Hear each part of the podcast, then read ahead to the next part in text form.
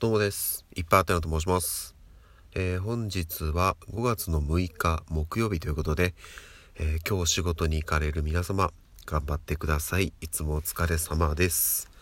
えーゴールデンウィーク明けまして今日からお仕事っていう方も多いんじゃないかなと思うんですけども、まあ、もしかしたらね、えー今日明日木曜金曜、えっと有給を取って、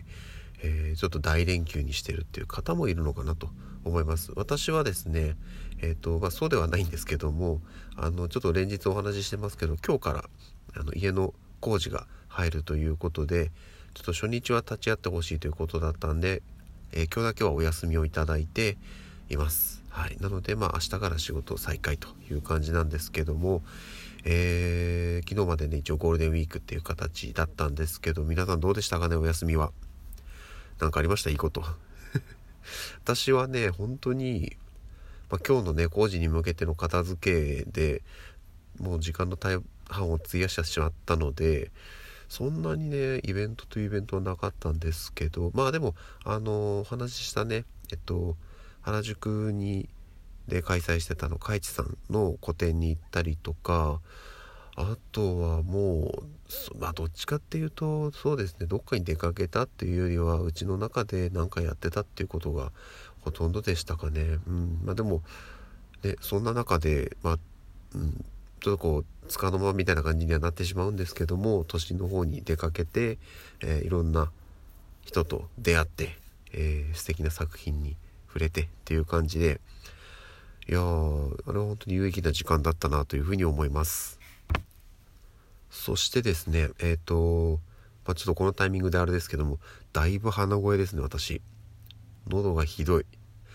これねちょっと何何かわかんないですけど風邪じゃないと思うんですけどなんかね昨日の夜ぐらいからなんか急激に鼻詰まりがひどくなってきてちょっとなーっていう感じではあるんですけどまあ別に体調自体は全然悪くないので、うんまあ、今日は問題なくやっていけるかなというふうに思っております。あとあのー昨日の夜、えー7時ぐらいからですかねあのニコ生で、えーまあ、とあるアニメの、一挙放送全話っていうのがあったんですよ。でえっ、と見てたんですけどえっ、とね私が見たのはね10何話ぐらい全部で24話なんですよ。で何話ぐらいだったかな。でも夜中の2時ぐらいに、えーちょっと離脱してしまったんですけど結構たくさんの方見られてたんでね最終最後まで見た方も多かったなと思うんですけど何時まで変わったんだろう。でも多分、うん、1個3030分と考えても24話なんでね12時間かかる。朝の7時まで。ついさっきまでですかねやってたんだと思うんですよ。いやーもう最後までね見た方は、えー本当にお疲れ様です という感じなんですけども。あの私もねえっとまあちょっと残りの途中までしか見れなかったんですけど残りは別で見れる環境あるはあるのでちょっとそこで最終話までは見ていきたいなというふうに思っております。さてそしてですね今朝はちょっと昔の思い出話をしようかなと思うんですけどえっ、とちょっとこれがねまあ昔と言われる中では比較的最近なあの大学時代の話なんですけど、まあ、大学ってあのクラスってないじゃないですか。いやもしかしたら分かんないですけど大学によってはなんかそういうのもあるのかもしれないんですけどあの小学校中学校みたいなクラスみたいなのはなくてえっ、と入学うちの大学は入学してすぐになんかその交流会みたいのでちょっとした旅行に行くんですよ。で、まあ、ただ旅行に行くだけじゃなくてあのグループが組まされるんですね。あのこっちで指定したんではなくて向こうであらかじめグループを組んでくれてるんですよ。まあ、大体20人ぐらいのグループになっていてでそこに1人2人、えっと、その大学の先輩がついてでみんなで一緒に回ってっていう感じなんですね。であの当然大学なんでもう本当に全国から集まるんですよ。なので私と同じ、えっと、東京出身の方もいれば他の県から来られてる方もいて中にはね青森とかえー熊本から来られてる方もいたんですよ。いやすごいなと思って。うん、であまりそういう他の都道府県に住んでる方となかなかねやっぱりこれまでねずっと地元地元の小学校中学校で来てるんであんまりもしかしたらあのそのえっと、まあ、他県出身っていう方もいらっしゃったのかもしれないんですけどあまりそこ意識してこれまで関わってこなかったんでいやーなんかねあのいいなって思いました。なんか大学ならではなのかなっていうふうに思いました。で、まあ、ただ私本当に人見知りがひどいんで、えー、その小旅行というかえ、っとねあれどっかどっかの温泉だったんだよね。鬼怒川かな？ちょっと覚えてないんですけど温泉に行ってただあの私は本当に人見知りがひどいので全然その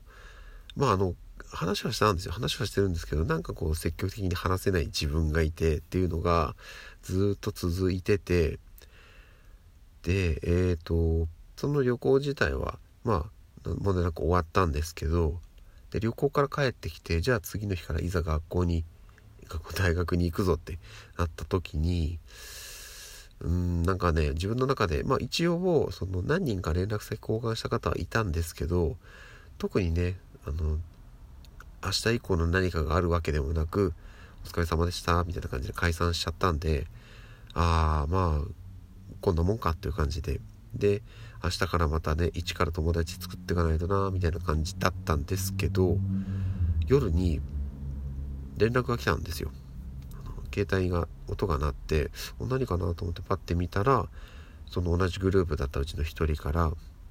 健康診断明日の一緒に回んないってていう連絡が来たんですね。いやねほんと嬉しかったです。あの自分からそういうの絶対できない人間だったんで